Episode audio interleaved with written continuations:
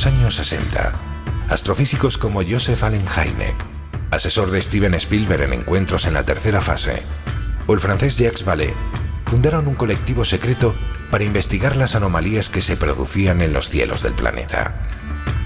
La conclusión a la que llegaron es que la ciencia, en muchos casos, no podía explicar lo que estaba sucediendo. Aquel colectivo fue conocido como el Colegio Invisible.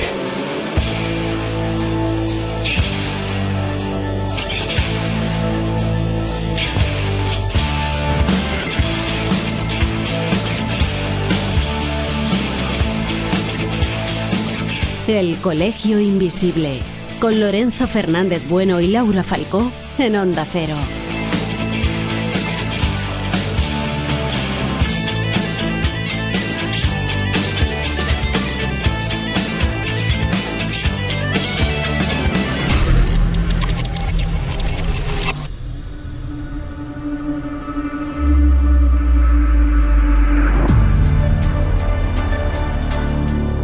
Monedas o cabezas romanas en tumbas prehistóricas.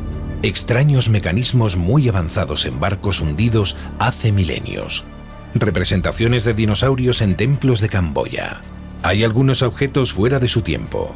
Son los célebres suparts, que salen del ámbito más increíble para colocarse en el mundo real, porque su historia y su apariencia los convierte en una gran incógnita. Hoy vamos a montar en nuestra particular máquina temporal para intentar explicar qué son los suparts y por qué han sido hallados en lugares en los que no deberían de estar. Porque de alguna manera todavía no explicada, estos objetos parecen haberse saltado la mayor de las barreras, el paso del tiempo. Iniciamos viaje.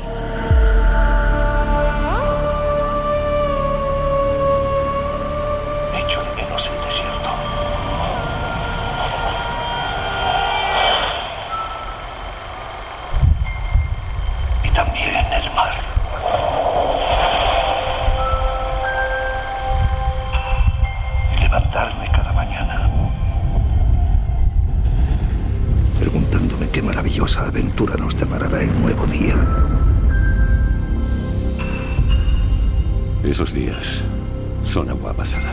Tal vez. O tal vez no. No creo en la magia. Pero a lo largo de mi vida he visto cosas que no puedo explicar. Y mi conclusión es que no importa tanto lo que creas, sino la intensidad con que lo hagas.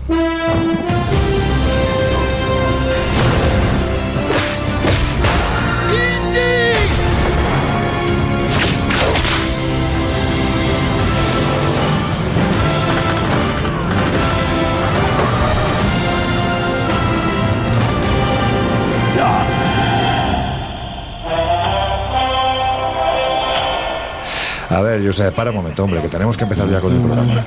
Si es que a mí esto de Indiana Jones me pone como una moto.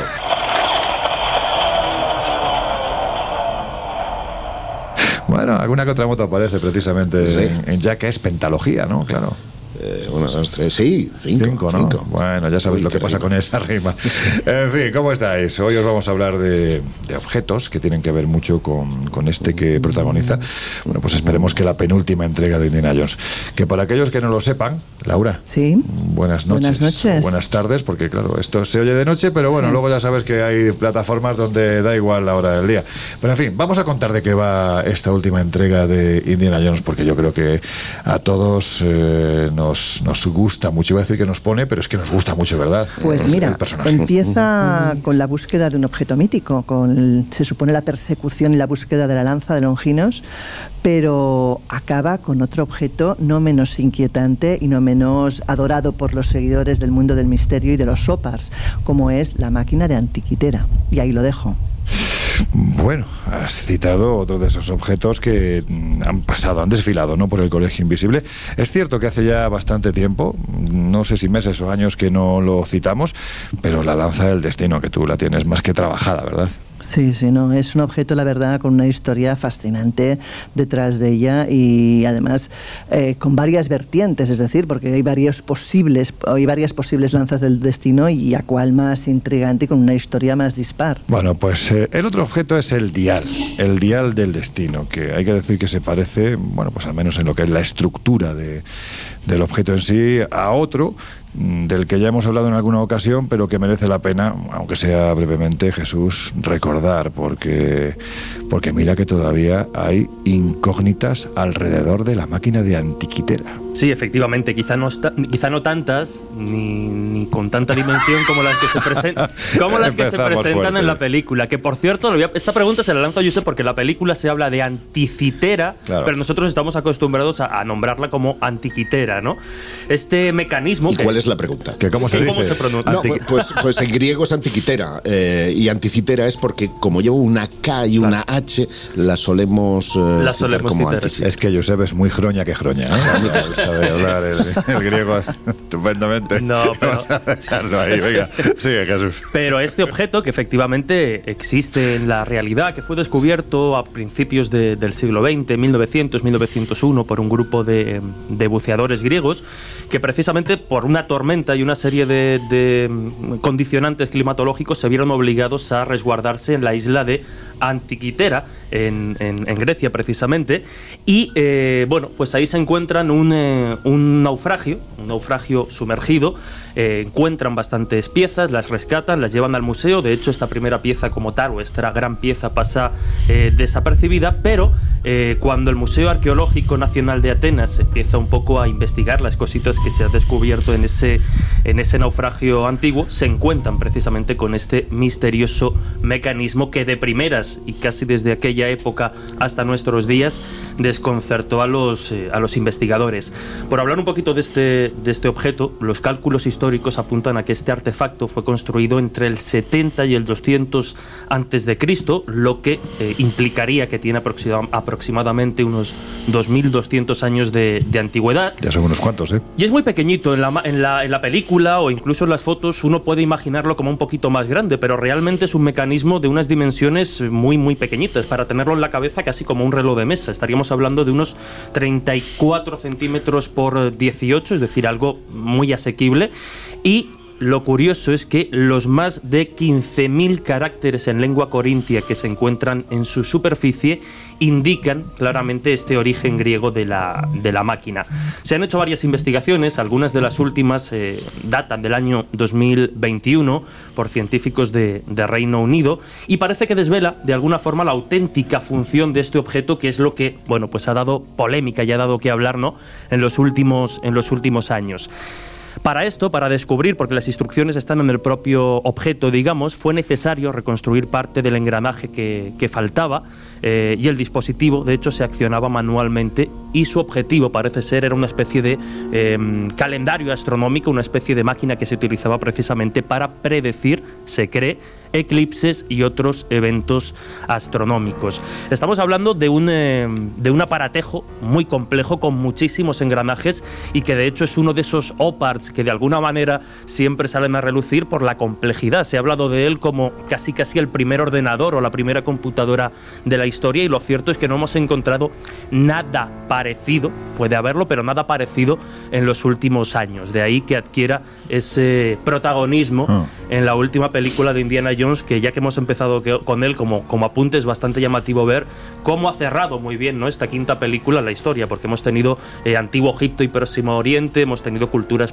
precolombianas, hemos tenido eh, tema medieval y reliquias con, con el grial, eh, hemos tenido, bueno, pues otra clase de reliquias, pero con esta máquina de antiquitera vuelve o va por primera vez Indiana Jones, se mete de lleno en el mundo clásico que era, digamos, eh, la gran... la gran cuenta pendiente ¿no? Mm. del arqueólogo cinematográfico por excelencia.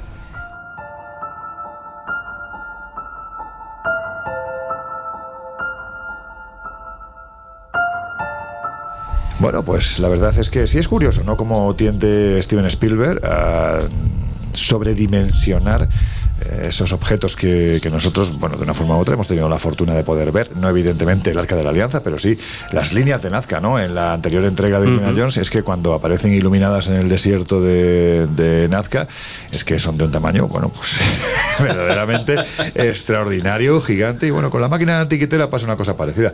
Pero, eh, a ver, Josep, tú que eres más, no sé si decir, abierto de mente, no, porque también nuestro compañero Jesús lo es, ¿no? Pero en este caso, bueno, pues tiendes a hacer unas interpretaciones quizás un poco más eh, vinculadas al, al, rollo believer, ¿no? Mm, desde tu punto de vista, ¿tú qué opinas de este cacharro? Mm, porque realmente no, no parece que tengamos nada en el pasado con lo que poder compararlo. Bueno, ciertamente estamos ante una pieza única. Es decir, no hay otra máquina de antiquitera. Eh, o dial del destino, como le llama eh, eh, en este caso Spielberg, ¿no? En, en, la película, y que asocia además a un personaje que sí nos va a dar pistas acerca de otros engranajes descubiertos en la antigüedad uh, clásica. Me refiero a Arquímedes, porque eh, es, vamos a destriparlo un poquito, el, a quien asocia la fabricación de ese mecanismo de antiquitera. Y sabemos por citas de Cicerón, que el de antiquitera o anticitera no fue un ejemplo aislado, sino que existieron al menos otros dos mecanismos similares en esa época y que fueron construidos por Arquímedes y Posidonio respectivamente. Por un lado, Arquímedes se le suele considerar uno de los inventores de los engranajes porque él diseñó un tornillo sin fin. De manera que... ¿Y podría... para qué valía eso? No tengo ni idea. bueno, bueno, pues nada. En China también se han conservado ejemplos muy antiguos de máquinas con engranajes. Un ejemplo es el llamado carro que apunta hacia el sur, Oh. Que tiene está datado entre el 120 y el 250 después de Cristo y que se trata de un mecanismo que mantenía el brazo de una figura humana apuntando siempre hacia el sur gracias a eh, estos engranajes que reciben el nombre de diferenciales epicicloidales. O sea, se supone que, que, a ver, parece una chorrada, pero, sí, claro, no, pero era importante clic, porque clic. tú, según te ibas yendo de sitio, pues sabías siempre dónde estaba el sur. Por lo tanto, inmediatamente ya sabías dónde estaba el norte, el este y el oeste. Una brújula chunga. Una brújula básica, ¿no?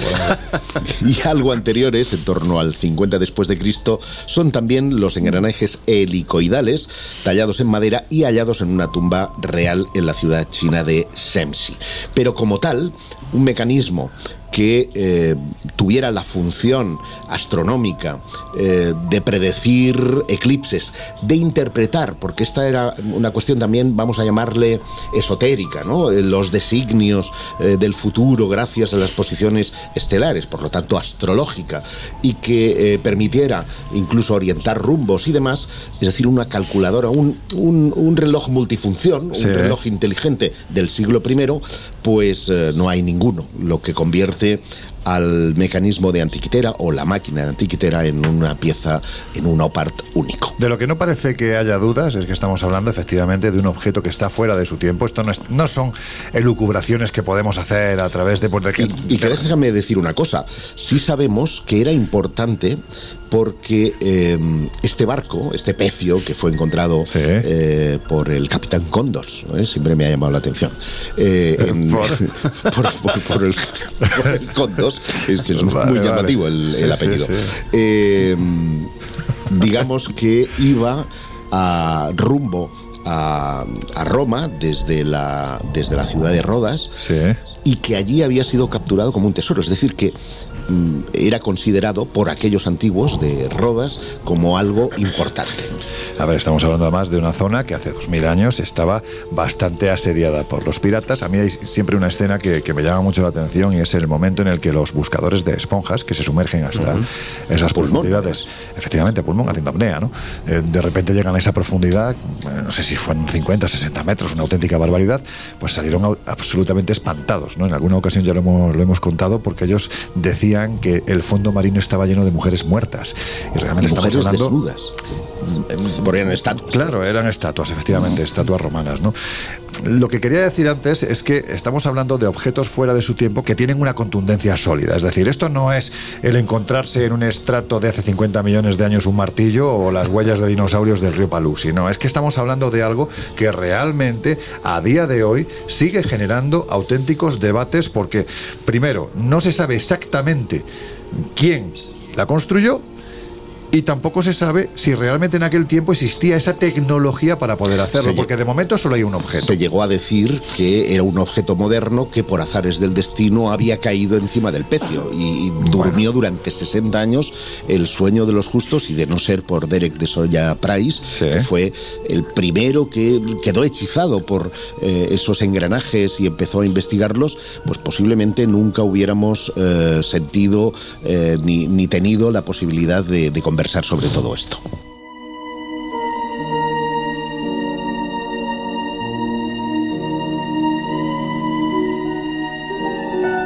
Bueno, pues siguiendo, y vamos a terminar con este asunto de la máquina tiquitera, pero hay que decir que más de 100 años después, un grupo de científicos que estaban además, están apoyados en las últimas tecnologías, han vuelto a los restos del naufragio, han descendido hasta esos 60 metros de profundidad, dirigidos además por un arqueólogo marino, Brendan Foley, que estaba también apoyado a su vez por el arqueólogo griego Teotokis Teodolou. Uy, que este apellido, Laura, te lo dejo. Laura, Laura. No, no, no, no, disfrútalo. Venga, vamos a disfrutarlo. Teotokis Teodoulou. Teodolou. Teudolo. Exactamente, bueno, para ver si hay más cosas sumergidas que, bueno, pues en cierto modo puedan aportar luz sobre lo que todavía hoy parece que está, mm, en fin, sumergido, quizás será el, en este caso el término más correcto, pero sí, parece estar cubierto, ¿no? Por, por, por neblinas, por brumas. Pues sí, la verdad es que como dices, ¿no? Buscando, tratando de encontrar las piezas, nunca mejor dicho, que ayuden a, a la comprensión de esta, de esta computadora, de este, de este cacharro, pues se encontraron eh, diferentes cosas en esas, en esas últimas, eh, bueno, en esas últimas investigaciones, en Sí. últimas eh, búsquedas. Entre ellas, por ejemplo, bastantes estatuas, no completas, pero sí muchos brazos, piernas de, estatuas de bronce y, mármol. Se encontró también una tapa de, sarcófago y, curiosamente, una, misteriosa pieza, un misterioso disco de, bronce que en un principio incluso llegaron a pensar que podría formar parte de los engranajes de esta, máquina, pero lo cierto es que tras hacer, ¿no? tras hacer una serie de, estudios, eh, bueno, pues descartaron que este misterioso disco formase parte del engranaje, porque bueno, en lugar de, de ruedas, la imagen, lo que aparecía en el disco era otra clase de, aparatejo.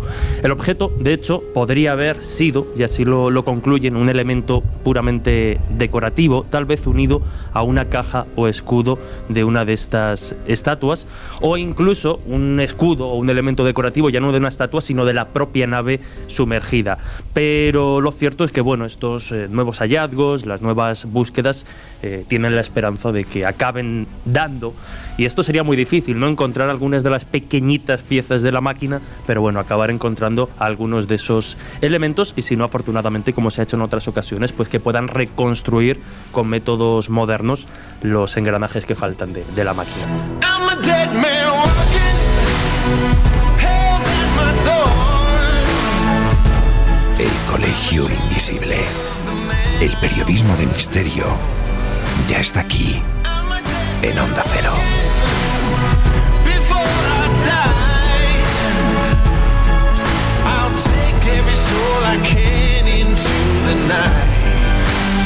And kill till I die.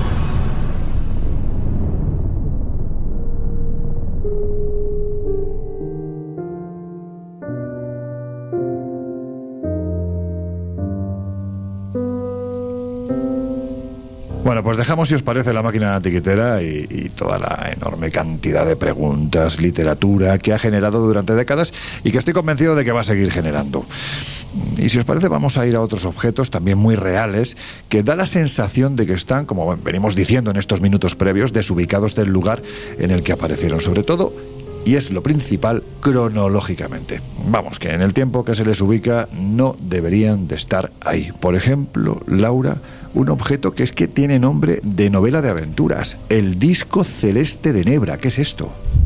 Sí, no, la verdad es que el nombre es precioso. Mira, esto fue hallado en 1999 por dos hombres que estaban pues con detectores de metales en principio buscando algo muy distinto. Ellos buscaban municiones perdidas de, de- de- bueno, de posibles eh, armas militares, ¿no? Hablamos del bosque de Ziegelroda en el sudeste de Berlín, en Alemania. De hecho, descubrieron un disco clavado de manera vertical en el suelo, que estaba junto a dos hachas, dos espadas, brazaletes y también había, por ejemplo, un escoplo. Eh, bueno, ¿qué hicieron? Pues lo que harían muchos de, estos eh, buscadores de metales, ¿no? Pues venderlo en el mercado negro por 16.000 euros, hablamos del año 2000. Sin embargo, en el 2013 resurge este disco y se incluye en el registro de la memoria del mundo de la UNESCO. Es un disco que pesa aproximadamente 2 kilos, mide 32 centímetros de diámetro, está patinado en color verde azulado y en él se aprecian una serie de símbolos muy curiosos. Vemos, por ejemplo, una luna, un sol, tres arcos, 23 estrellas y es más, hay un grupo de siete estrellas eh, que hace referencia a la, constelación de las Pléyades. Por rayos X vimos una, se vio una cosa muy curiosa, que es que hay dos estrellas más debajo del loro del arco derecho, lo cual hace suponer que este arco pues, fue hecho después y tapando precisamente estas dos estrellas. ¿no? Mm, También hay que tener en cuenta que a lo largo del borde de este disco hay un anillo mm, de agujeros perforados en el metal y que contiene una banda de oro curvada que está interpretada pues, como un posible barco solar. Y hay otra banda pues, que posiblemente pues, represente uno de los horizontes. En el año 2006, un grupo de estudiosos alemanes someten el disco pues, a varios exámenes y como resultado de este examen corroboran que es auténtico y descubren que había funcionado como un complejo reloj astronómico. Sin embargo, más tarde tenemos a Rupert Gebhardt, director del Museo Arqueológico de Múnich, y al profesor eh, Rudinger Kraus. Hablamos de un profesor en prehistoria e historia de Europa temprana en la Universidad de Gotha en Frankfurt. Y bueno, estos señores pues realizan un análisis posterior a este disco y se dan cuenta que no tienen por qué ir junto la antigüedad eh, de los objetos que han rodeado ese disco con el disco, ¿no? De hecho, dicen que los objetos como las hachas, las espadas y los brazaletes serían de la edad de bronce. Sin embargo, probablemente el disco pertenezca en cambio a la edad de hierro y no a la del bronce. A diferencia de lo que pues, hasta el momento se había pensado. Hasta el momento eh, se considera que este disco es la primera guía existente de los cielos y bueno, como te puedes imaginar, pues es muy adelantado a su época. Pero muy, muy adelantado. Yo no sé qué pensáis vosotros, pero esto es lo más parecido a, no sé si un poquitín, pero muy poquito, desde luego, más rudimentaria máquina de antiquitera. Es que es, es un objeto que está claro que fue realizado para poder saber qué tipo de fenómenos celestes tenía ese hombre del pasado sobre su cabeza. Y es que, que sea de la edad del hierro a mí me parece una antigüedad valor, brutal. pone en valor dos cosas. Primero, el- la curiosidad humana, ¿no? Porque... eh, y el proceso de metales. y También. dos, el, proce- el proceso de metal. Es decir, eh, necesitas quemar madera y llegar a una determinada temperatura para poder hacer el, el disco en cuestión, ¿no? Fundir el hierro. ¿Tú qué opinas, Jesús? Porque esto es una cosa como muy rara, ¿no? Reconozco que, que es un objeto que no conocía hasta hace relativamente poco, hace unos, bueno, unos meses, hace un poquito más de tiempo, en que bueno, el compañero de la revista Año Cero, también de, de Espacio Misterio, Javier García Blanco, publicó un artículo precisamente sobre este objeto a raíz de una exposición en el British, y yo creo que como estamos comentando, ¿no? este es de alguna forma ese auténtico OPAR, ¿no? Como tantos Claro. otros, que realmente está ahí y que realmente desafía un poco la, la concepción o la idea que teníamos de, de- de los pueblos del pasado, nuestros antepasados. Un objeto bastante, bastante curioso, sí, sí. Laura, ¿te parece que colguemos alguna foto para que la vean nuestros queridos invisibles en nuestras redes sociales? Sí. Pues venga, ya sabéis, estamos en Twitter, arroba colinvisibledoc y también en Instagram y en Facebook como el Colegio Invisible en Onda Cero.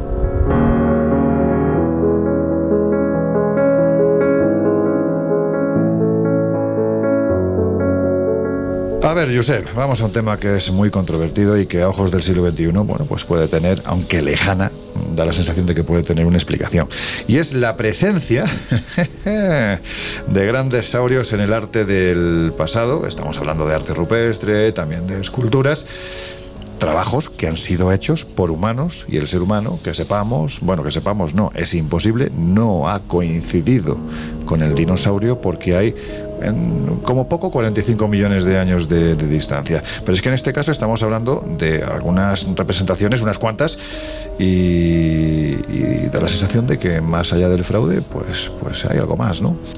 Bueno, vamos a ir por partes, ¿no? Eh, vamos a empezar con, con una aventura singular que se inicia en julio de 1944. La protagoniza un comerciante de origen alemán que se llama Valdemar Halsrath. Lo he dicho bien. Bueno, eh, Baldomero Husrut. que paseaba con su caballo por Acámbaro, eh, que es un municipio del estado de Guanajuato en México y que se topó con una pieza de cerámica que estaba semienterrada. La figura parecía un reptil prehistórico, pero tenía una singularidad y es que a lomos de ese reptil prehistórico había un ser humano. Vaya. Pasaron tres años de aquel primer eh, dinosaurio, vamos a ponerlo entre comillas, hasta que la colección de Hultrud pues ya no cabía en los muebles de su casa. En 1947 eh, decidió finalmente dar a conocer sus hallazgos en un folleto que tituló Enigmas del pasado. Y en silencio, el comerciante había amasado ya una colección de más de 30.000 piezas, piezas de cerámica, eh, que mostraban eso, dinosaurios. Y claro, si los dinosaurios se extinguieron hace más de 65 millones de años y el conocimiento sobre su paso por la Tierra se limitaba básicamente a los últimos tres siglos, Claro. no antes sabíamos de la existencia de esos grandes saurios, ¿cómo era posible que una cultura prehispánica los pudiera haber moldeado apenas 1700 años antes? Bueno, pues el 25 de marzo de 1951, que era precisamente un domingo, la portada local de Los Angeles Times abría con tres fotos de esta colección de dinosaurios y en un titular a, una columna decía hallazgos de México dan indicios de un mundo perdido. Esto lo leyó un arqueólogo estadounidense, Charles Dipeso, que decidió tomar cartas en el asunto. Primero con curiosidad científica y segundo con escepticismo. Y fue lapidario. Esto te encantará, Jesús. Porque, para empezar, las figuras no coincidían con los colores de la cerámica de la cultura chipicuaro. Eh, el asentamiento eh, Purepecha eh, había sido poblado, este es el asentamiento que había sido poblado precisamente en la zona de Guanajuato, tampoco presentaban pátina, daños o erosión lógica de los siglos bajo tierra y las figuras fueron encontradas en pequeños grupos a un par de metros bajo el suelo. El argumento final de Dipeso es especialmente brutal. En su segundo informe asegura que una familia local había admitido ser el eh, productor precisamente de estas piezas. Si quieres vamos con otro de los enigmas, mm, vamos a llamarle de grandes saurios. Pero ¿no? perdona, entonces estamos hablando de que a Cámbaro se determinó que era un fraude. Es un fraude. Y sin embargo, allí están expuestas en el Museo de Guanajuato y además con el aval del informe que realizó eh, Charles Hapgood eh, de Headwell Packard, donde se decía que tenían una antigüedad, bueno, cuanto menos curiosa, tres mil y pico años. Bueno, no eran Te 45 recuerdo que millones de años. era el que también sostenía Sí, sí, que el sí, mapa de sí. Reis eh, mostraba las... eh, Totalmente de acuerdo, pero el informe sí es cierto que lo hizo HP. Eso sí es cierto. Bueno, en fin, eh, curiosidades, ahí dejamos y que cada uno elija la opción que desee. Eh, es similar al caso del doctor Javier Cabrera, que tú bien conoces, Loren, y sus famosas piedras de Ica, quien a mediados de los años 60, pues también empezó a reunir piedras talladas que probaban, a su juicio, la existencia de una civilización anterior a la nuestra, más avanzada, y que habría convivido también con los dinosaurios. Más de 11.000 piedras eh, llegó a reunir este doctor que abandonó la medicina para dedicarse en cuerpo y alma a lo que él denominó sociedad gliptolítica. Esto es muy curioso, porque él entendía que eso eran gliptolitos eh, del, del pasado con avanzados conocimientos y que conviviría con los dinosaurios. Pero resultó que uno de los conseguidores de estas piedras, Basilio Uchuya, con el que también he tenido oportunidad Ah. de hablar y entrevistar en alguna ocasión, firmó un documento en 1975 donde declaraba ser el autor de las piedras de Ica. Y lo que es aún peor. Hombre, claro, ¿cómo lo iba a hacer? Sí, hombre, claro, porque le acusan de guaquero, pero lo que es Claro, aún peor. y se va a la cárcel. La ley te dice que si tú guaqueas una tumba, inmediatamente estás haciendo un expolio, te vas a la cárcel. Por lo tanto, tengo que decir que. Te que voy a dar algo, un si dato no, menos conocido. Es un fraude es que menos. en 1981, Alexionetti, que es buen amigo de ambos, consiguió de Uchuya dibujos de la mano del doctor Cabrera que eran los encargos de lo que tenía que esculpir. Y esto, desde luego, ya pone eh, auténticamente en solfa todo el asunto de las piedras de Ica.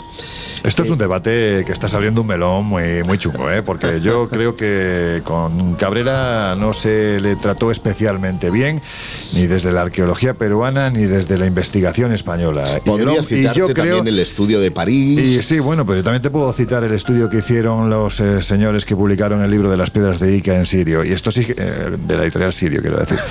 Sí, claro, no se puede, se puede confundir. No, no, porque estos, estos estuvieron muchas veces allí y no recuerdo el nombre, pero en fin, estuvieron much- muchísimas veces en, en Ica llegaron a conclusiones interesantes porque además la analítica que realizaron era analítica bajo, eh, pues, por ejemplo, mediante eh, carbonatos de deposición, termoluminiscencia, es decir, no era carbono 14.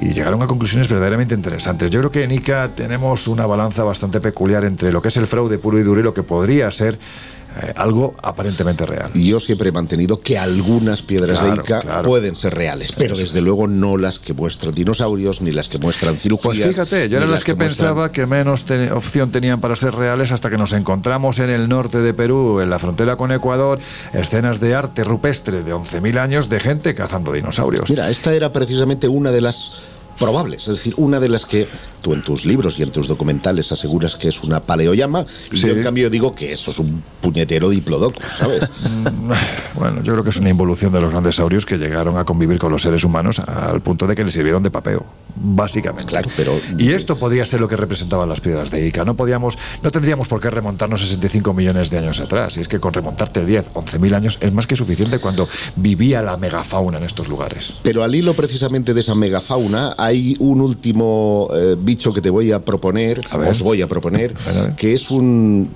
dinosaurio que está esculpido en el templo de Ta Prom, en el complejo de Angkor, en Camboya, o ¿Ah, en la antigua Camboya, y que constituye una, eh, bueno, el- el- el- el- digamos, el saurio constituye una anomalía porque es claramente, y vamos a colgar alguna imagen para que lo vean también nuestros invisibles, un estegosaurio. Bien, déjalo ahí, déjalo ahí. Vamos a terminar esta media hora en todo lo alto porque hay que decir que un querido compañero ha estado precisamente en este templo y observando este supuesto dinosaurio y nos va a contar alguna que otra cosa en la segunda hora del Colegio Invisible. Ahora os dejamos en la compañía de los servicios informativos de Onda Cero Radio, ya sabéis, estáis en el Colegio Invisible. Enseguida volvemos. It's a long way to the finish line. Got a hard road ahead. Anybody gonna stand in my way is gonna wish they were dead. Cause I'm gonna take knocks in the rain. Any luck's gonna keep me from this door. En unos minutos volvemos a abrir las puertas del Colegio Invisible en Onda Cero. I'm gonna light like fire. I'm coming down. I'm gonna break down barriers. I'm gonna play through the pain. I'm gonna rise like a phoenix. I'm gonna fight through the flame. The devil won't drag me down. Cause I'm done. I'm all done playing games.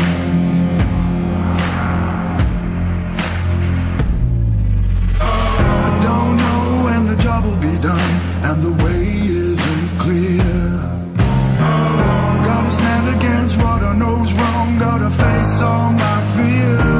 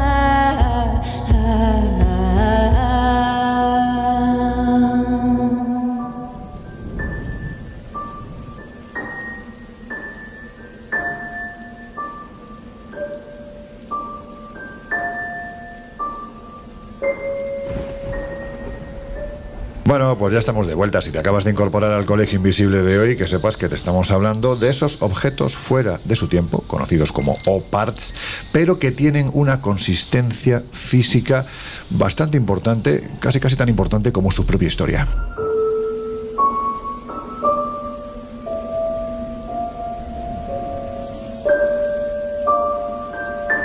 Y nos habíamos quedado, Josep, antes de terminar esta primera media hora del Colegio Invisible, hablando de una especie de dinosaurio raro que aparece en un templo de Angkor Wat en Camboya. ¿Y querías comentar alguna cosita más? ¿no? Sí, en concreto en el templo de Ta Prom, en ese complejo extraordinario que es eh, Angkor Wat y que fue construido en el siglo XII. Por lo tanto, en el siglo XII no habían estegosaurios. ¿Qué demonios puede estar representando esto? Bueno, pues se ha hablado que podría ser algún tipo de camaleón estilizado o tal vez un rinoceronte. Bueno, estilizado, ¿eh? estilizado, Muy porque si, claro, vemos ponerle- la fotografía está más bien gordito. ¿eh? O sea, gordito y que además con esas características Sí, rombos, placas ¿no? romboidales Sí, que sí. están en, la- En el lomo. en el lomo del animal y que son característicos de un estegosaurio. Bueno, estos titanes no existían en el siglo XII, por lo tanto constituyen un verdadero opart. Hasta el Museo de Evidencias Creacionista de Texas tiene una réplica de este estegosaurio como posible prueba de creacionismo. Pero el creacionismo lo que defiende es que más allá del 5000, 6000 antes de Cristo eh, no había nada porque era Claro, Adán por- y Eva los que se Efectivamente, por lo entonces, ¿qué- tanto, eh, que serían los dinosaurios que vemos ahí, De esa- son en de esa realidad época. de esa época. Madre mía, qué loca está la gente. Bueno, eh, Jesús, el que está claro que no está loco, bueno, también es verdad que eh, metiéndose donde se mete y haciendo los viajes que hace, eh, muy cuerdo. Desde luego lo que está claro es que es un apasionado de estos temas. El que ha estado por allí, precisamente además, yo creo que uno de sus objetivos era observar la presencia de este extraño dinosaurio, si es que realmente lo es, es un querido invisible eh, al que le has preguntado, Antonio Luis Moyano. Pues efectivamente. De hecho, el viaje, ya sabéis que él es un apasionado de todas estas eh, piezas, Sí, de todos sí, sí. estos objetos, y, y tú lo has dicho bien, ¿no? Uno de los objetivos principales de irse decenas de miles de, de kilómetros de viaje era observar en persona esta, mm, esta pieza. Antonio Luis Moyano, ya lo sabéis, reconocido investigador, colaborador de revistas como Año Cero, Más Allá, en fin, un auténtico apasionado, pues hemos querido preguntarle porque, claro, esta pieza de alguna forma completa también su pasión por esta gran cuestión, ¿no? De los saurios en el pasado y que va desde Acámbar o ahí que ya hemos comentado a esta pieza, digamos, es el último grano par vinculado a esta cuestión que, que le faltaba. Y la primera pregunta era precisamente qué planteamiento hacen quienes pretenden defender la presencia de dinosaurios en la antigüedad, aludiendo principalmente a este dinosaurio de Camboya eh, o del templo, como decía Josep, de, de Taprom en, Angkor. que el dinosaurio de Angkor no se encuentra detrás de la desangelada vitrina de ningún museo, sino que para poder verlo hay que viajar hasta unos 10.500 kilómetros de aquí. Se trata de un bajo relieve en el que se dibuja y además se, percibe sin apenas necesidad de hacer uso de la imaginación un dinosaurio, más concretamente un, un estegiosaurio, cuya explicación no, no resulta nada sencilla. Hasta el extremo de que el hecho de que su hallazgo mm, fuera en la segunda mitad de los años 90 a través de, de algunas guías que advertían su, su presencia hizo especular como primera hipótesis por parte de los escépticos que bien podía tratarse de una remodelación moderna, y igual que la del famoso astronauta que puede encontrarse en el bajorrelieve del pórtico de la Catedral de Salamanca, que es consecuencia de las remodelaciones que se hicieron a principios de los años 90 y que todavía algunos teóricos de los Ancient Aliens atribuyen pues pues eso a la mano extraterrestre que pudo haber esculpido la, la catedral sin embargo esta hipótesis se descartó y se llegó a la conclusión de que efectivamente el dinosaurio de Angkor puede ser datado en el mismo siglo XII que el templo de Taprón en el que se encuentra.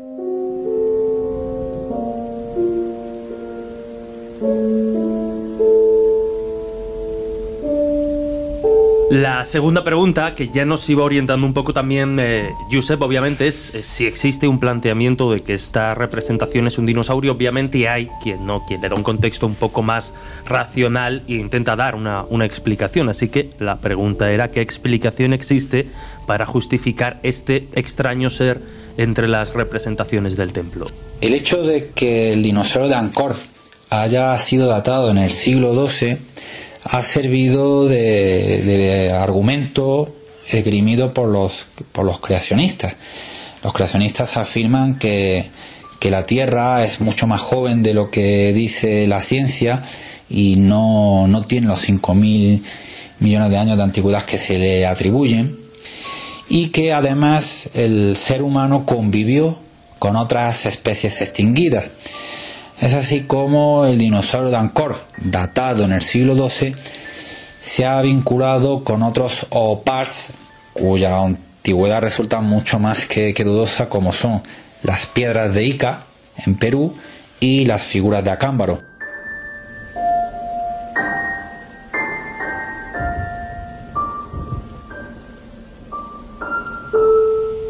Bueno, da la sensación de que nuestro querido Moyano es más escéptico ¿no? de lo que realmente, en fin, podría corresponder a alguien que busca los misterios como él los busca, ¿no? Vuelvo a repetir, con una auténtica pasión, pero claro, este tipo de misterios son difíciles de, asimilar, ¿no? pues sí, y para, y para terminar, más allá de esta, de esta extraña representación, hemos querido un poco ampliar la, perspectiva a la, a, la, pregunta ¿no? que habría un poco este, este bloque. Y es si realmente, desde su perspectiva, alguien que, insisto, conoce muy bien todos los misterios asociados a los grandes saurios en el pasado, pues si existe realmente alguna prueba sólida que pueda demostrar o que al menos nos pueda dar indicios de la convivencia entre seres humanos y si no dinosaurios descendientes más o menos cercanos en, un pasado remoto. Lógicamente el bajorrelieve del dinosaurio, estegosaurio de Angkor, datado en el siglo XII, no demuestra en absoluto como pretenden los creacionistas o los entusiastas de los Ancient Aliens que el ser humano convivió con los dinosaurios. Antes hay una serie de, explicaciones que nos descartan esa posibilidad. Como digo, la ciencia ha demostrado que dinosaurios y seres humanos están distanciados por un paréntesis de más de 60 millones de años. Como hipótesis alternativas se han planteado muchas. Eh, por un lado, ese OPART hay que analizarlo dentro de su contexto, cosa que nunca hacen los entusiastas de los Ancient Aliens. Y ese contexto, para cualquiera que visite los templos perdidos de la ciudad de Angkor, es el de una serie de criaturas absolutamente fabulosas que son producto de la imaginación de, que, de quienes esculpieron las paredes de esos templos. También hay la posibilidad de que lo que nosotros interpretamos como un estegosaurio responda a otro tipo de animal, pues desde un rinoceronte hasta un, hasta un camaleón, que ha sido distorsionado con la eh, fantasía de quienes eh, realizaron este bajo relieve. Así pues, como digo, por muy fascinante que resulte encontrarse con ese bajo relieve del, dinosaurio de ahí perdido entre las selvas camboyanas, este bajo relieve no demuestra en absoluto que el ser humano conviviera con los dinosaurios tal y como se recrea en la famosa novela del mundo perdido de Arthur Conan Doyle.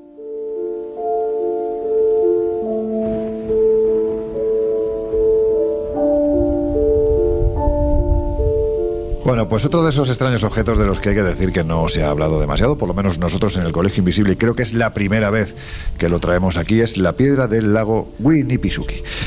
Venga, Laura, a ver cómo te defiendes con este nombrecito. Pues fíjate, en 1872, en la orilla precisamente del lago Winnipisuki, eh, New Hampshire, los trabajadores cavaron un agujero para colocar un poste de una valla.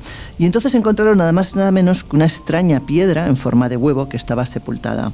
Los orígenes y el propósito de ese artefacto, de hecho, aún son desconocidos. No han conseguido mm, saber para qué era o qué representaba. La pieza tiene forma de óvalo, mide 10 centímetros de alto por 6,4 de grosor y pesa aproximadamente unos 500 gramos. Es de color oscuro, tiene tallados distintos símbolos, en particular llama la atención un rostro humano en la parte frontal y las mazorcas de maíz en los laterales. Además también tiene flechas invertidas, una luna, puntos, una espiral, bueno, diferentes símbolos que no se sabe bien a qué obedecen.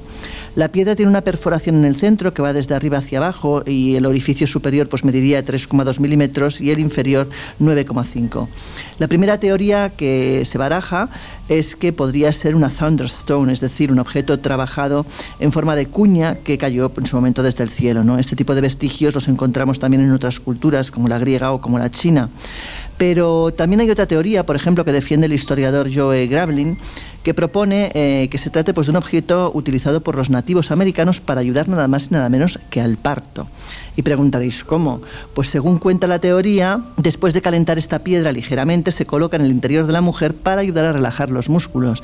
Me imagino que la mayoría moriría de infecciones tremendas, porque vamos, no creo que eso fuera muy salubre, pero bueno, en cualquier caso es una de las teorías. También eh, se opina que el lugar en donde se encontró, por ejemplo, en una tumba en la que se habría colocado la piedra en forma de ofrenda. Eh, otros sugieren, por ejemplo, que se creó para conmemorar un trato de paz entre tribus.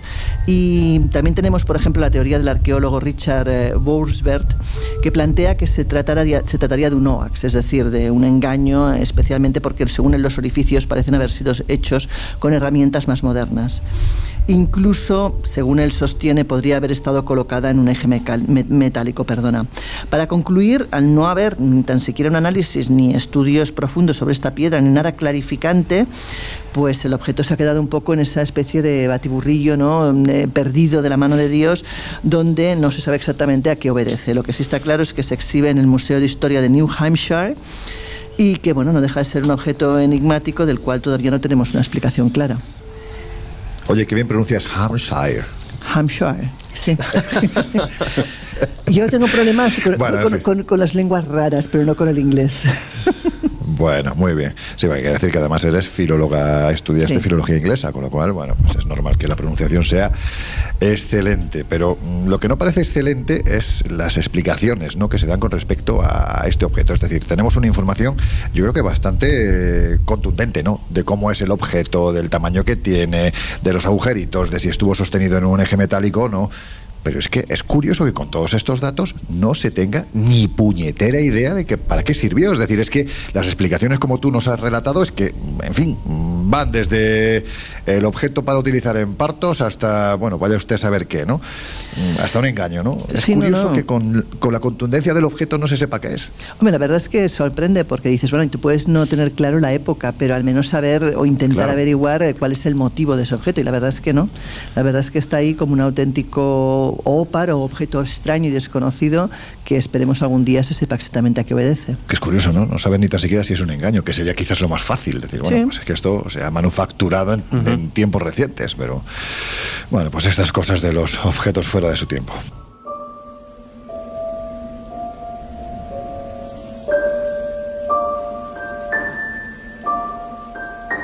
Bueno, pues ya que estamos hablando de piedras, hace unos años, Josep, tú seguiste las informaciones que estaban surgiendo en diferentes medios de comunicación que afirmaban además que se había encontrado ni más ni menos que en la Transilvania, mi querida Transilvania, una pieza de aluminio a la que se estimaba una edad que desde nuestro, vamos, yo creo que aquí lo compartimos todos, desde nuestro punto de vista es imposible, 250.000 años. Cuéntanos, ¿qué es esto? Y, y por favor, no, no me hables de marcianos. Bueno, pues va a ser complicado. Va a ser complicado a mis primos, porque este objeto, que no está oculto, todo el mundo puede ver en el Museo de Historia de Cluj-Napoca, Cluj-Napoca, eh, que es la principal ciudad rumana de Transilvania. Bueno, fue, fue, fue la capital durante un tiempo y nosotros estuvimos allí, ¿recordáis, Laura? En el bosque de Oyabachiu, ese Sí. bosque maldito que está considerado pues poco menos que el Triángulo de las Bermudas europeo, está muy cerquita de Clus. ¿Ves? Si al final vamos a ir a parar a los extraterrestres, ya te lo digo. Bueno, pues ahí está Pues ahí hubo una, perdona, hubo un avistamiento ovni de la leche. ¿Ves? ¿Ves? ¿Ves? Lo confirma. Ahora ahora te cuento además alguna es cosita verdad, más. es verdad que en ese bosque, bosque hay como vórtices energéticos, o sea, es, Sí, es sí. Y se han producido desapariciones, y ha habido agresiones, y de hecho todo nace a partir de los años 50, ya te lo cuento, porque hay una fotografía que obtiene un fotógrafo local donde se ve una zona del bosque con una especie de burbuja, como si fuera una detonación atómica. La he visto, la he una visto. burbuja enorme de luz, gigantesca. Se supone que en el lugar donde se encuentra la Pollana Rotonda. ¿Que ¿Sabes lo que es eso? No quiero La- imaginarlo. Pues la zona muerta, la- el lugar donde de repente el Rotonda. bosque... Esta el- me la voy a apuntar junto al Sí, buraco sí, de es, es- es el rotonda es evidentemente es círculo y como desprovisto de vegetación, ¿no? Es un sitio que es un círculo tremendo, rodeado de, de todo lo que es el bosque de Oyabachu y donde supuestamente se producen este tipo de fenómenos y donde además ese ovni fue fotografiado. Pues en ese Museo de Historia de Cluj-Napoca está etiquetada una pieza de unos 20 centímetros de largo por 12 y medio de ancho y 7 de alto Oh. como de origen aún desconocido. ¿Qué es? Pues eh, empecemos por el principio, porque la pieza no es una piedra, es aluminio. Un metal de uso corriente hoy en día, quien no tiene una persiana de aluminio, una, unas ventanas de aluminio, etcétera, pero eh, el aluminio como tal no fue descubierto hasta el siglo XIX, gracias al desarrollo de la física y la química, y se identifica como aluminium, propuesta por Sir Humphrey Davy en 1809.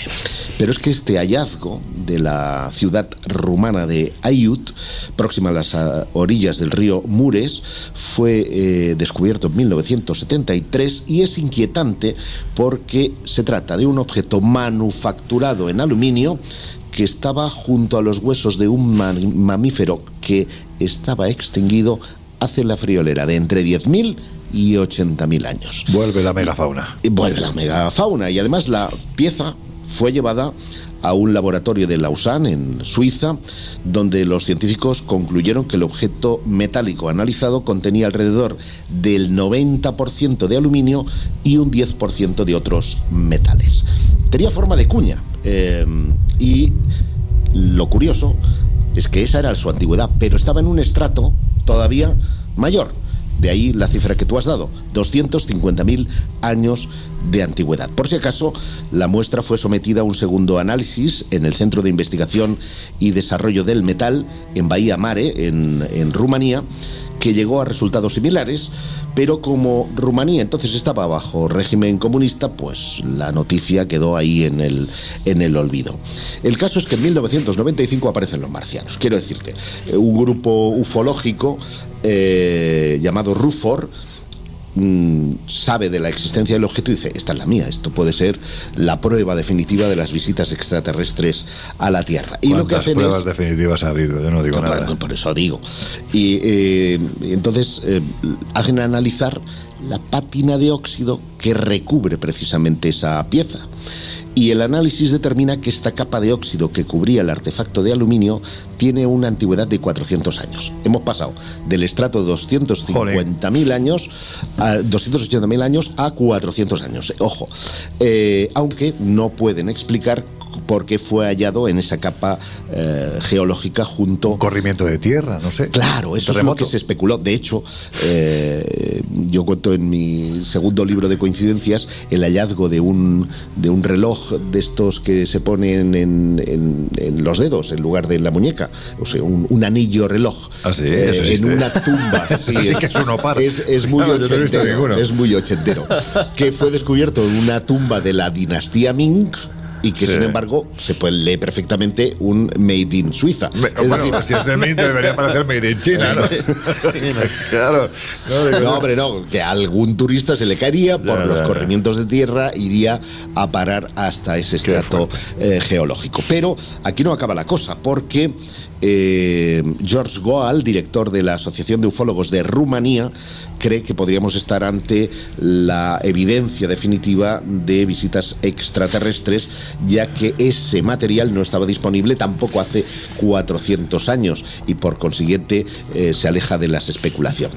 ¿Qué es lo que se ha dicho en tiempos modernos? Pues que a lo mejor podía tratarse de eh, la pala de una excavadora, de la puntita de Sí. una excavadora y que los corrimientos de tierra la llevaran allí, pero eso no explicaría de ninguna manera su antigüedad, ni, ni aún con la datación más reciente de 400 años, hace 400 años excavadoras tampoco había. Bueno, y además habría que determinar si las excavadoras, precisamente, sus palas son de aluminio, claro. porque yo tengo entendido que el aluminio es un material muy dúctil. exactamente, muy blando y que Claro. por consiguiente no, no podría funcionar.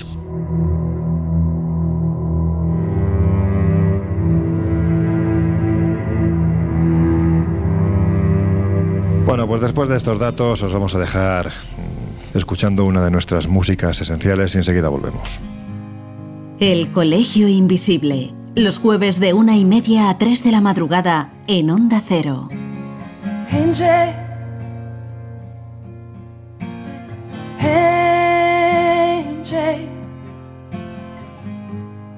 When will disappear? Angie.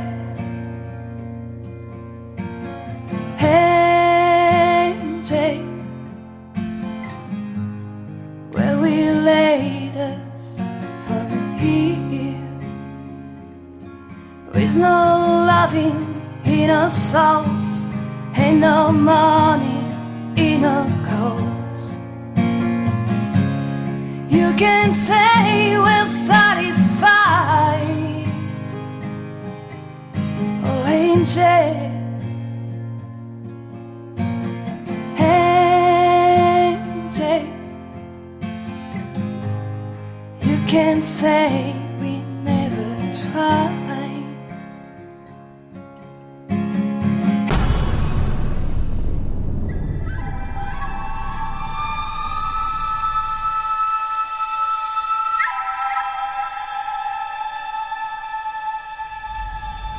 Bueno, pues uno de esos aparentes repositorios de contenido que no deberían de estar ahí es la conocida como tumba de Tinginan, que fue hallada en los años 20 del siglo pasado por el arqueólogo Byron Kun de Prorok, en la región argelina de, de Abalesa. Bueno, pues hay que decir que esta mujer era la madre mitológica, la creadora del pueblo tuareg, y como ellos nos cuenta la tradición, más cercana a la leyenda que la realidad, que su tamaño era bastante grande.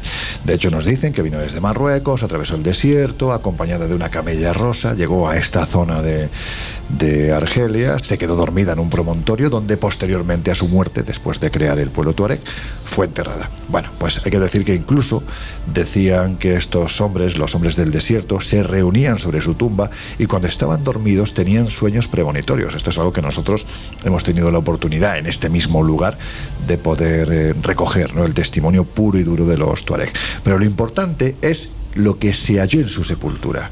Porque Jesús, si te parece, vamos a su historia y a esos supuestos oparts que había junto a su cuerpo. Y esto es arqueología, ojo, esto no es mito, esto es arqueología. Se encontraron al lado de su cuerpo. Pues bien, como, como bien decías, en el otoño del año 1925, concretamente el 18 de octubre de ese año, Byron Kuhn de Prorok eh, localiza, después de no pocas eh, aventuras, esta, esta, esta tumba que de hecho marca un poquito un hito también en la historia de la, de la arqueología, apenas unos años después de- del descubrimiento del mismísimo Tutankamón, ¿no? por parte de Howard Carter. Lo curioso, y esto quizá daría, y nos puede dar pistas después también para, para valorar según qué objetos, es que este personaje, este Byron Kuhn de, de Prorok, era un, un personaje bastante peculiar y que no generó, y que generó de hecho no pocas eh, polémicas, porque se habla, ¿no? Y se ha hablado de él como un personaje sin, eh, sin escrúpulos, que de hecho se, se hace llamar conde sin serlo, eh, también arqueólogo sin serlo, algo que en la época mm, Era muy habitual. Claro, de hecho, el propio Howard Howard Carter, al que citábamos antes, tampoco. Es decir, no existía como tal eh, todavía esa, esa disciplina, o bueno, digamos que, los arqueólogos no solo los marcaba la, la, formación, sino que grandes descubrimientos estaba por parte de esta clase de, de, personajes. Pero sí conviene destacar, y esto sí es interesante, ¿no? a mí me ha llamado bastante la, la atención, es que, bueno, eh, organizó expediciones eh, o buscó ciertas, ciertos lugares y ciertos objetos que hoy nos llamaría la atención. Más allá, por ejemplo, de buscar la tumba de, de Alejandro, de Alejandro Magno sin, sin, sin, éxito, también buscó, por ejemplo, la, la, Atlántida, este, este personaje.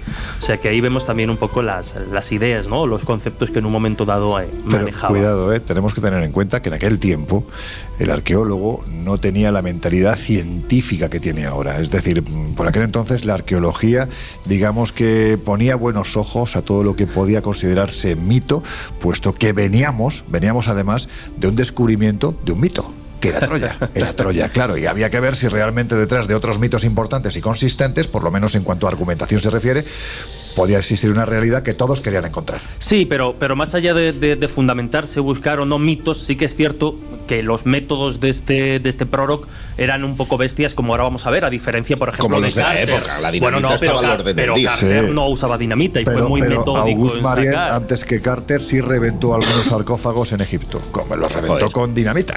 En el Serapeum. Serapeum reventó los sarcófagos. Sí, pero bueno, justificar quiero decir eso como, No, no, como no, métodos. no, cuidado, no se justifica, pero que hay que decir que si Prorok lo hizo más adelante no fue el único, que es que hubo grandes nombres de la arqueología que utilizaban esos métodos.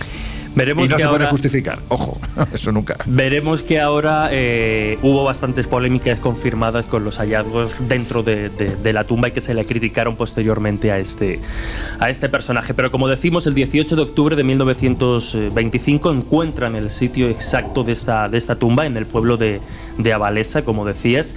Y eh, de hecho parece que el hallazgo requirió de varios días porque se encontraron con las reticencias, cierto rechazo de los Tuareg precisamente a revelar la localización exacta porque claro, estaban tocando algo, como bien indicabas en la, en la introducción, que a ellos les tocaba muy de cerca, ¿no? El mito de esta, de esta guerrera considerada de alguna forma la, la gran madre, pero sí que hubo, por ejemplo, eh, bueno, pues otras eh, comunidades que no tuvieron eh, que no tuvieron tantos remilgos a la hora de, revelar o dar información a, a Prorok y que sí colaboraron para localizar esta, mm, para localizar este, este punto. Finalmente, tras, tras dos semanas de, de escombro, Prorok consigue precisamente acceder al interior de esta, de esta tumba y encuentra, eh, bueno, pues encuentra, aparte de varios esqueletos de, niños, eh, encuentra un esqueleto mucho más grande, femenino, reposando de, espaldas en un sarcófago de, de madera, envuelta por vendas y con la cabeza mirando hacia el este.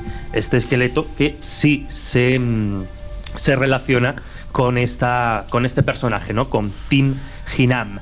Lo que encuentra es que tiene eh, siete brazaletes de oro en su antebrazo derecho y siete de plata en el izquierdo, así como cinco collares de perlas y otras joyas con piedras preciosas engarzadas.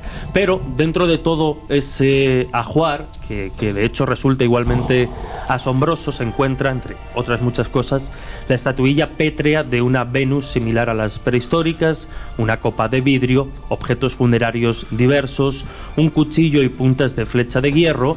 También encuentran una hoja hexagonal de oro con el sello de una moneda romana de Constantino el Grande, que de hecho sirve precisamente, que habría servido para acuñar entre los años 308 y 324 después de Cristo y que de alguna forma sirvió también para, eh, para datar ¿no? el, el sepulcro. Algo que de alguna forma luego se confirmó con los análisis de carbono 14 de la propia madera del sarcófago y de algunos de los muebles extraídos de otras tumbas cercanas.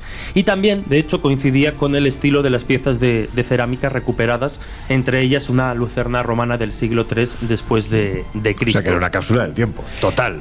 Total y, y absolutamente.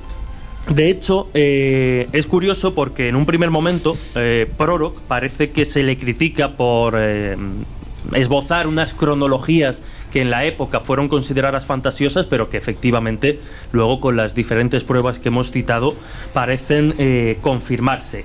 Y entre las críticas más contundentes que en un momento se le hicieron a Proro, que aparte de llevar esas piezas al museo, él se quedó con algunas, digamos, para su colección personal, y se habló también de falsear el descubrimiento, añadiendo algunas piezas a todo este, este ajuar, Sí.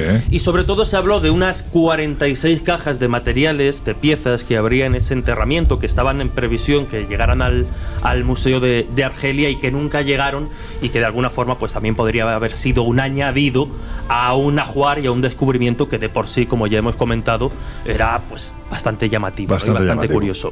Bueno, si queréis ver el, el esqueleto de... Sí, No, iba, iba a decir que si me permites hacer una recomendación, porque yo he buscado información y, y la mayoría le he sacado de, de un artículo que pueden encontrar los invisibles. El título es Tin Jinan, la matriarca fundadora de los Tuareg y el polémico descubrimiento de su tumba, publicado en la, en la Brújula Verde por el historiador Jorge Álvarez. Es Pues- un artículo muy extenso donde pueden ampliar información. Ahí están los datos. eh, si, si viajáis a Argelia, que sepáis que en el Museo de Argel, allí se encuentra precisamente el, pues el cuerpo de Tinginan, que hay que decir que efectivamente, para el tiempo que se presupone que tiene este cadáver, pues es que estamos hablando de un metro, casi un metro setenta. Por lo tanto, en aquel tiempo, desde luego, era una gigante. bigarda. Era una chica bastante grandota, persona muy alta para, para su tiempo y que perfectamente, bueno, pues eh, podría ser esa diosa fundadora de un pueblo de gente tremendamente alta como son los Tuareg. Bueno, pues os puedo decir que hace años tuve la fortuna de acercarme hasta este lugar, a Valesa, a la tumba de Tenjinan, con un querido amigo que ya tuvimos aquí hace algunas semanas. En- hay que decir que fue un viaje largo, ¿no? Porque desde Argel hasta la zona de Avalesa estamos hablando de que es la antigua carretera de, mm, bueno, pues la que por la que circulaba el París Dakar, ¿no? Son muchos kilómetros y con muchas retenciones por parte de los diferentes retenes militares, ¿no? Pero cuando llegas allí te das cuenta de que el sitio es un sitio muy especial.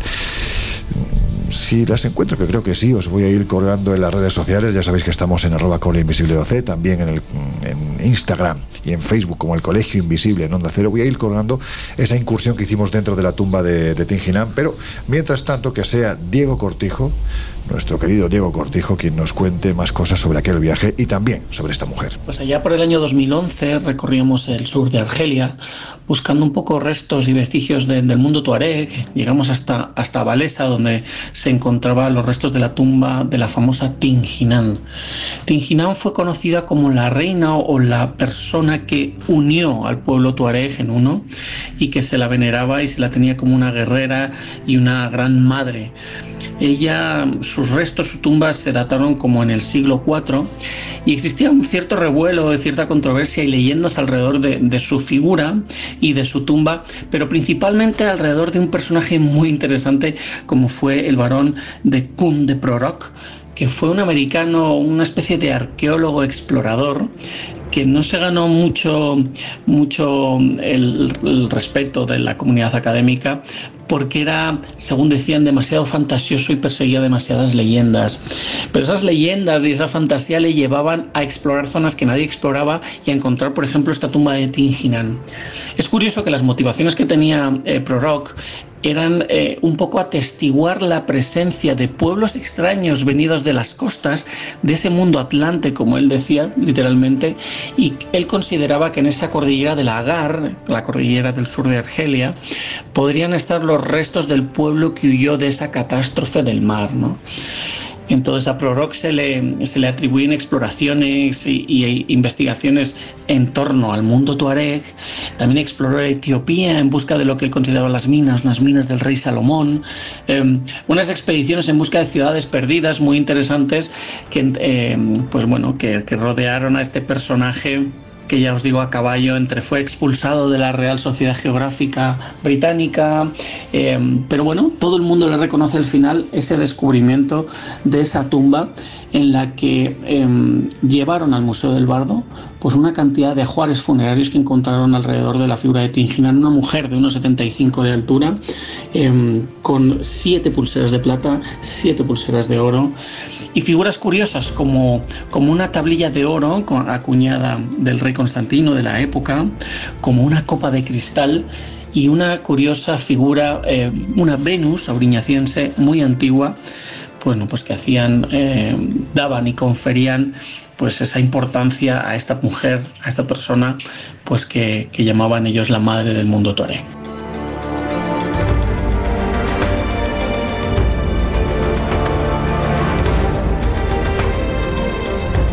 Bueno, pues ya que hablamos de monedas, en este caso no romanas, ¿no? que parecen pertenecer a un tiempo que no les corresponde, concretamente en la tumba en la que aparecen, seguimos con más cosas similares y hay que decir que también muy extrañas. Laura, vamos a abrir un paréntesis en esto del maldito parné, de, de- de los dineros que no deberían de estar ahí. Vamos a hablar del penique de Maine. Pues sí, nos remontamos a 1957, cuando unos arqueólogos descubren en las ruinas de los indios en el estado de Maine, en Estados Unidos, un auténtico penique noruego, cuya historia se remontaría a comienzos del siglo XI. El caso es que este descubrimiento podía corroborar que antes de Colón, evidentemente, los vikingos de la Europa del Norte habrían llegado al sur de Terranova. Eh, es cierto que ya es una cuestión que se ha debatido mil veces, el hecho de la presencia de otras personas antes que Colón no es algo nuevo, pero en este caso pues es una prueba como muy fehaciente, no muy tangible. Es un penique normal de los que usaban los vikingos en la época precolombina y la única explicación para este hallazgo, como te digo, es pues que ellos fueran antes que Colón a esa tierra. El caso es que, por ejemplo, Guy eh, un residente local y arqueólogo aficionado, dijo haber hallado esta moneda el 18 de agosto de 1957 en un extenso sitio arqueológico en el antiguo asentamiento ameridio de Punta Naskeak, en Maine. El caso es que el problema fue que la mayoría de circunstancias de este hallazgo no fueron adecuadamente registradas, algo que a veces ocurre y que pues ennegrece precisamente las explicaciones racionales y lógicas o los buenos estudios sobre según qué piezas. Al inicio la moneda fue erróneamente identificada de hecho como un penique británico del siglo XII y en 1978 fueron unos expertos londinenses que se dieron cuenta que el origen realmente era noruego. Hoy está más que confirmada la identificación de este penique como una moneda de plata del reinado de Olaf Kyrre, acuñada entre los años 1065 y 1080, teniendo pues una amplia circulación entre los siglos XII y XIII. De hecho, el lugar arqueológico ha sido fechado entre los años 1180 y 1235, y aunque la fecha es de unos 200 años después del último viaje de Vineland eh, narrado en las sagas noruegas, se sitúa dentro pues, del periodo en el cual los noruegos vivieron en Groenlandia y que posiblemente visitaron América del Norte. Aquí la cuestión es si llegaron realmente a tierras de Terranova, ¿no? Eh, la moneda, si no, también hay la hipótesis de que pudo ser intercambiada, porque sí que es verdad que el lugar era un sitio, un asentamiento de bastante intercambio comercial, así que también podría ser otra de las explicaciones. De hecho, en la página oficial del Museo de Estado de Maine apoyan la idea de que el penique fue hallado allí, en Goart, y por lo tanto que es una evidencia de la presencia nórdica, aunque afirman que la explicación más probable precisamente es que esta moneda fuera obtenida por los nativos de otro lugar, quizás en Terranova, eh, donde se ha descubierto el único asentamiento nórdico conocido en el Nuevo Mundo.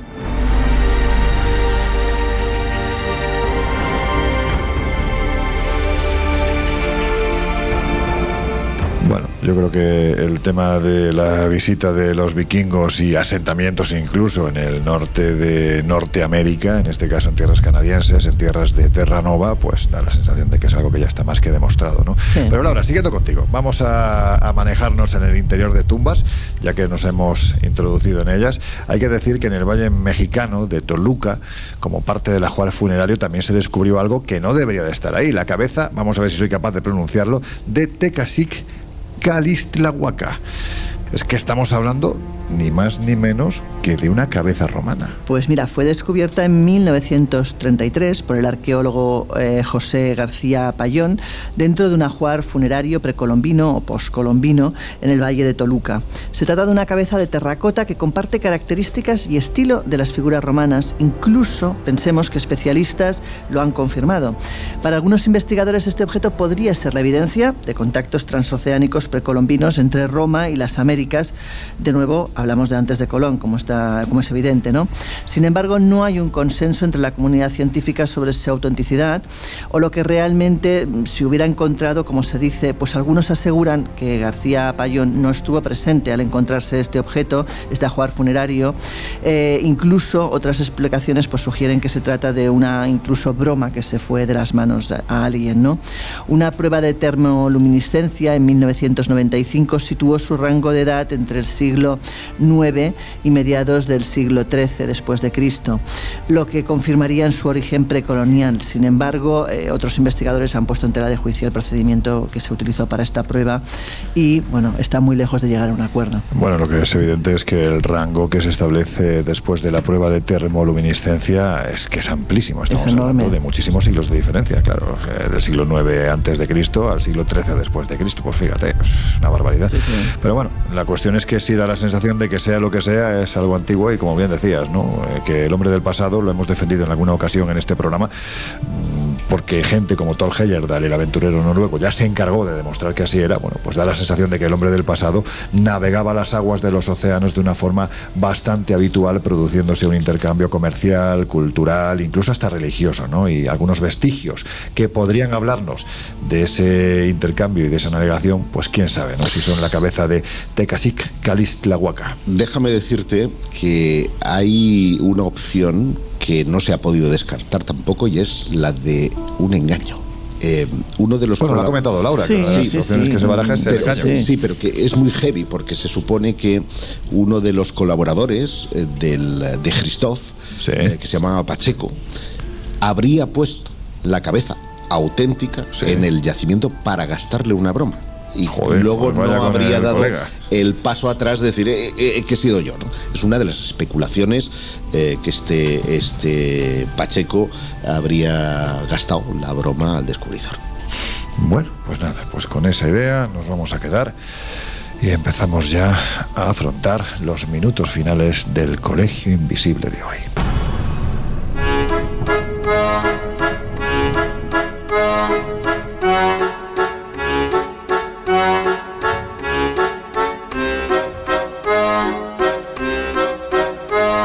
Historias así solo ocurren en el Colegio Invisible.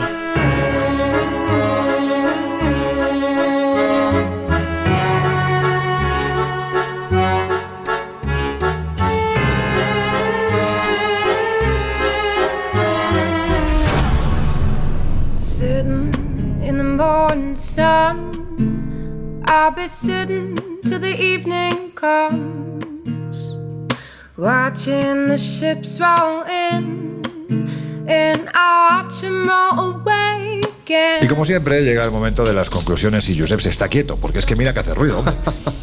Estoy aquí buscando cosas sobre Indiana Jones. Ah, sí, bueno, pues nada, no te preocupes. Ahora volvemos a relanzar el, el nuestro magnífico proyector de bobina y seguimos viendo esta, esta fantástica película que además está poniendo mucho frío, ¿no? Vaya, vaya cómo, cómo ha cambiado el tiempo, ¿no? En estos, en estos días. Bueno, en fin, estamos hablando de objetos fuera de su tiempo que la sensación que da es que en muchos casos, bueno, pues parece que sí es cierto que están desubicados. Entonces, desde vuestro punto de vista, estos son grietas que se han abierto en el terreno y de repente un objeto del siglo XXI ha pasado a un estrato del siglo IX antes de Cristo, o realmente es que estamos hablando de que esa tecnología, esos objetos pertenecían al tiempo en el que fueron ubicados, aunque esto sea una aberración histórica. ¿Qué pensáis? En mi opinión hay varias categorías de, de OPARs, ¿no? Por un lado estarían los que mm, están fuera realmente de contexto, pero que podrían estar al alcance de la época en la que pudo ser realizado ese artefacto. Estoy pensando, por ejemplo, en el disco de esquisto, ¿no? El, eh, eh, que parece un volante, pero bueno, claro, como no, se- no existía la rueda, no puedes hablar de un eje. Entonces, ese es un problema histórico que no arqueológico. Es decir, como no hay testimonio escrito de que el eje existiera, no puedes admitir que esa pieza eh, tuviera una utilidad de eje, sino que le das otra, otra eh, utilidad. Y luego están casos como el de Antiquitera o, el, o muchos otros, el, de, el de la cuña de aluminio que hablábamos, que son absolutamente desconcertantes para la época porque sus dataciones, hablo del de Rumanía, mm, rompen cualquier esquema posible. Claro, para mí siguen siendo un desafío, desafío que es el que nos anima día a día a seguir profundizando en el misterio y que posiblemente tarde o temprano encuentren una explicación, pero hoy por hoy me parece maravilloso seguir imaginando que otra eh, humanidad existió antes que nosotros. Bueno, y además a ser posible en la Transilvania, tierra a la que seguramente volveremos. Laura, ¿tú qué opinas? Bueno, yo opino que en aquellos casos donde realmente no hay dudas sobre la veracidad del objeto, más que pensar en eh, teorías extraordinarias o teorías eh, que si ovnis o si cosas así, que a veces la gente pues eh, es muy dada a esas teorías, ¿no? Yo creo que quizás es mucho más razonable pensar que no conocemos suficientemente bien nuestra historia y que probablemente lo que tengamos es eh, gaps históricos poco estudiados que hemos ido rellenando porque el hombre mm, odia, o sea, el ser humano odia lo desconocido, odia el tener esos agujeros y sobre todo lo que se supone que es algo que, es, eh, que tienes que tocar de pies al suelo, ¿no? como es la historia. Y tenemos esa tendencia a rellenarla con lo que nos parece que es razonable y cuando algo des- discrepa de esa línea temporal nos inquieta y nos pone muy nerviosos. Y cambiar lo que está escrito cuesta muchísimo a veces. Entonces yo creo que en algunos casos, no en todos, lo que ocurre es eso, simplemente que pues que igual sí que existía esa tecnología, sí que habían esos avances, pero por algún motivo, por catástrofes naturales, por eh, la distancia, por eh, lo recóndito de algunos lugares, pues se ha perdido esa historia y, hemos empezado de vuelta, hemos empezado de cero perdiendo esa tecnología que igual en algún momento sí que existió. Gente como Josep, Laura, que se lleva todo el ámbito de los marcianos. Bueno, en fin. A ver, Jesús, ¿tú qué opinas? No, pues eh, estoy muy de acuerdo con, eh, con el planteamiento que ha hecho que ha hecho Laura en esta en esta ocasión. De hecho, tenemos que tener en cuenta y yo creo que aquí Pero todo- solo en esta ocasión, ¿eh? No, no, quiero decir, tenemos que tener tenemos que tener en cuenta y creo que todo el equipo somos muy conscientes de, de ello que, que la historia como tal está en constante construcción y, y reconstrucción. Aunque haya episodios que en un momento dado pueda costar más o menos eh, modificar o corregir, pero los historiadores, arqueólogos y, y profesionales de esta disciplina, eh, de, de hecho, no manejan el término parts, ¿no? No es un término que se maneje en la, en la academia, porque de alguna forma están acostumbrados, ¿no? A encontrarse con esos objetos que de alguna forma rompen el, el- el contexto o la imagen previa que se tenía de determinada cultura o de determinado pueblo. Estoy también muy de acuerdo con Josep en ese planteamiento, ¿no? De que existen dos tipos de, de OPARs, digamos, los que eh, son un, fraude forzado, descarado para apoyar según qué teorías muy delirantes y los que de hecho suponen un auténtico desafío no solo para los apasionados por estas cuestiones y por el misterio, sino, insisto, ¿no? para la propia eh, historia y la propia arqueología. Eh, la máquina de, de anticitera o antiquitera sería un ejemplo, el vaso de Licurgo del que hablamos Sí. hace unas semanas también en el colegio sería otro, es decir, existen ¿no? esos eh, objetos que nos obligan un poco a, replantearnos lo que fue en el pasado y muchas veces también es importante, y creo que lo hemos comentado cuando hablamos de esta clase de, cuestiones, no, no observar o no plasmar demasiado en las culturas del pasado nuestra visión ¿no? de- del presente porque obviamente condiciona también la interpretación que hacemos de determinados objetos. A veces lo que nos falta es el, contexto, la, mentalidad del momento para saber interpretar también según qué piezas y según qué conocimientos.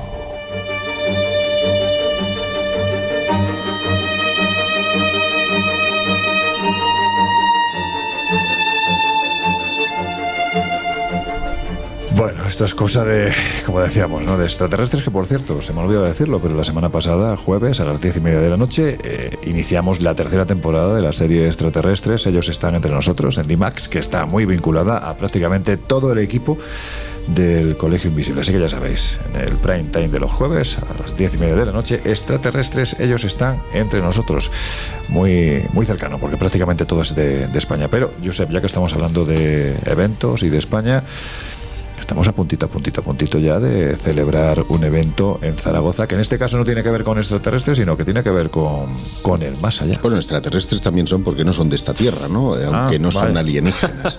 Eh, me refiero a esos mensajes del más allá que van a canalizar, entre otros, Marilyn Rosner, una de las más reputadas mediums internacionales, junto con Miquel Lizarralde que estarán en eh, Zaragoza pues para aproximarnos voy a decirlo así, eh, la- las entidades del más allá, los espíritus de los fallecidos, a darnos una esperanza en que existe algo más allá después de la muerte, en lo que precisamente incidirá eh, Laura Falcó Lara. Esto será el próximo 25 de noviembre en el Hotel Central con Z de Zaragoza y eh, ya están todas las entradas a la venta en viajesprisma.com.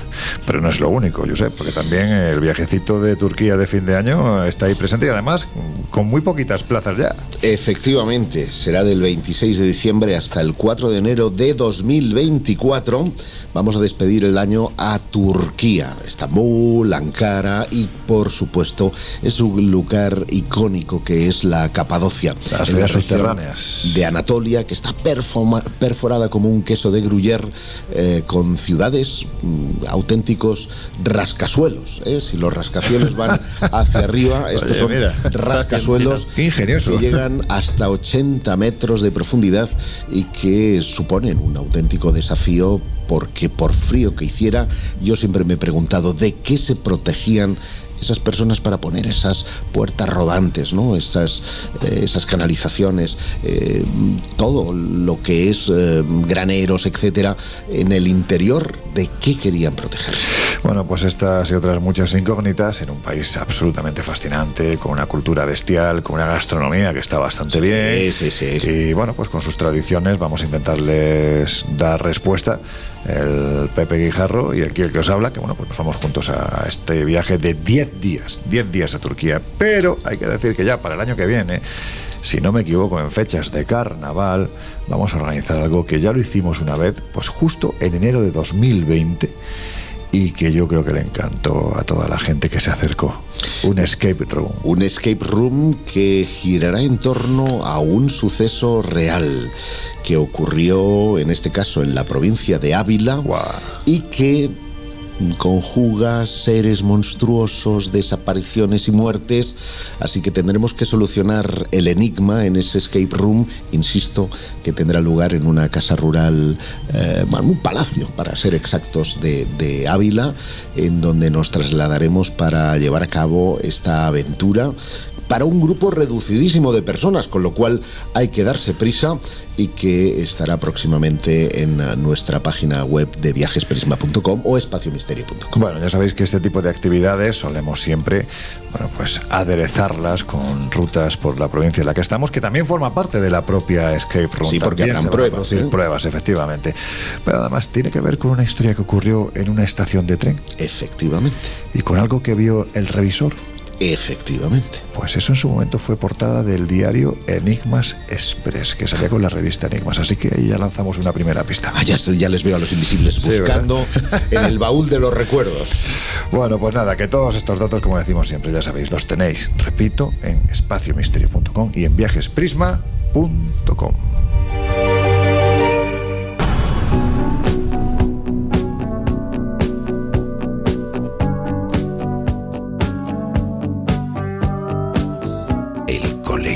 Invisible. Con Lorenzo Fernández Bueno y Laura Falcó. En Onda Cero.